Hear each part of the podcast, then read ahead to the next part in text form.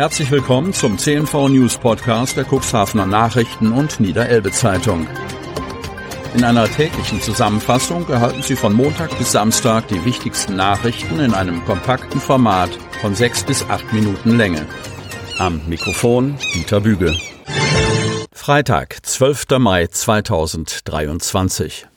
Otterndorf. Das ging schnell. Das Amtsgericht Otterndorf hat den 53-jährigen Österreicher, der in der vergangenen Woche in das Haus eines pensionierten Polizeibeamten eingedrungen und von diesem auf frischer Tat ertappt worden war, zu einer Haftstrafe von neun Monaten verurteilt. Der Mann war durch die Garage in das Wohngebäude im Koggenweg gelangt. Womit er nicht rechnete, der ehemalige Polizeibeamte hatte ihn beobachtet, überwältigt, in den Polizeigriff genommen, ins Freie gebracht und dann routiniert am Boden fixiert. Als seine Kollegen eintrafen, mussten sie den 53-Jährigen nur noch in Empfang nehmen und abführen.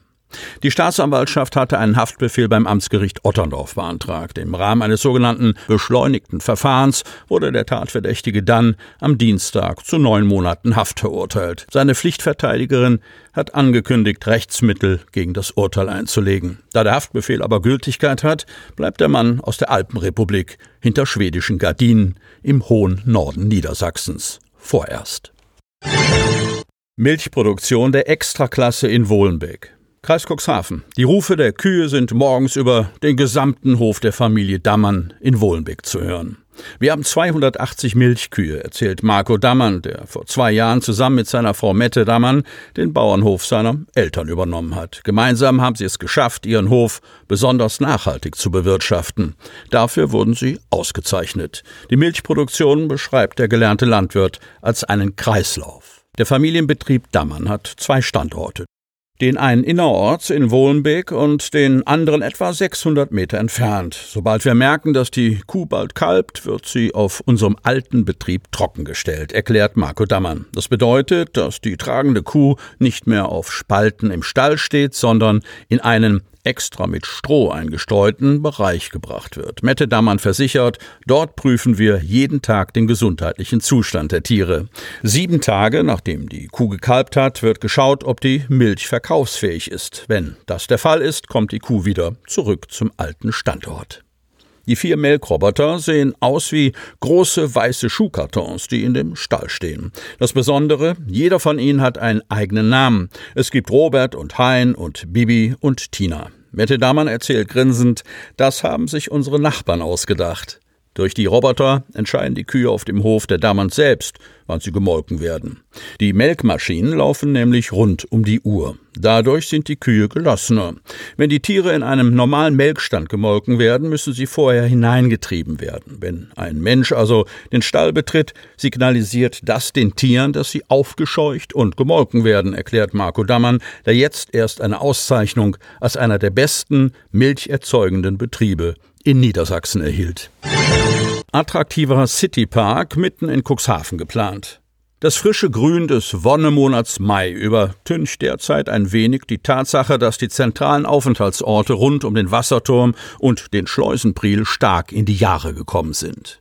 Das niedersächsische Ministerium für Bundes- und Europaangelegenheiten und regionale Entwicklung hat im Juni 2021 das Sofortprogramm Perspektive Innenstadt aufgelegt. Dieses Programm ist mit 117 Millionen Euro aus der sogenannten EU-Aufbauhilfe REACT EU finanziell gut ausgestattet. Es soll die Kommunen dabei unterstützen, ihre Innenstädte zukunftssicherer aufzustellen. Formuliertes Ziel ist es, die Aufenthaltsqualität zu erhöhen sowie die Digitalisierung und den Klimaschutz zügig voranzubringen. Auch die Stadtverwaltung möchte für ihre Bürger von dem Programm partizipieren. Deshalb hat sie sich bei Zeiten auf den Weg gemacht und mit sieben Projekten, die einem geschätzten virtuellen Gesamtbudget von insgesamt 1.155.000 Euro entsprechen, um die Aufnahme in dieses Sofortprogramm beworben. Mit Hochdruck wird in diesen Tagen zum Beispiel am Teilprojekt Wasserturmpark gearbeitet, denn bis zum 15. Mai müssen die fertigen Pläne vorliegen, um die vorgegebenen Fristen einzuhalten. Im Kern sehen die attraktiv anmutenden Pläne vor, die beiden innerstädtischen Grünanlagen rund um den Wasserturm und um den Schleusenpriel miteinander zu verbinden, damit sie künftig als eine große Grünanlage wahrgenommen und genutzt werden können. Deshalb soll der trennende Teil der Kapitän Alexander Straße, kurz KAS, an dieser Stelle durchlässiger gestaltet werden. Eine zusätzliche Begrünung ist angedacht, die sich in der angrenzenden Bahnhofstraße fortsetzen könnte. Gewerbsmäßiger Bandendiebstahl, Festnahme bei Durchsuchungen. Kreis Cuxhaven.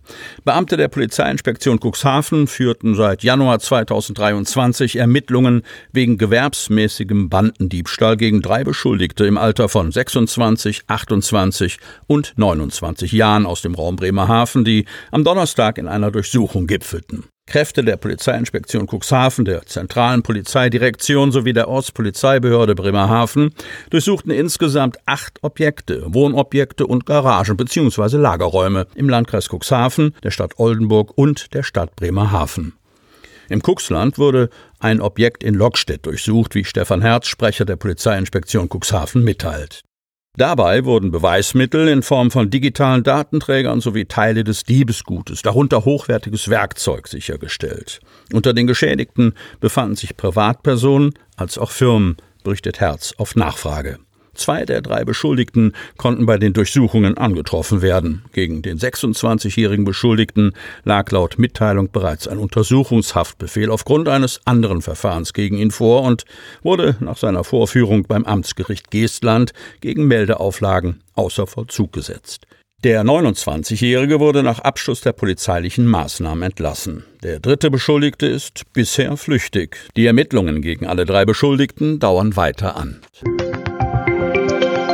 Sie hörten den Podcast der CNV Medien. Redaktionsleitung Ulrich Rode.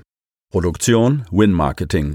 Agentur für Text, Ton und Kommunikationstraining.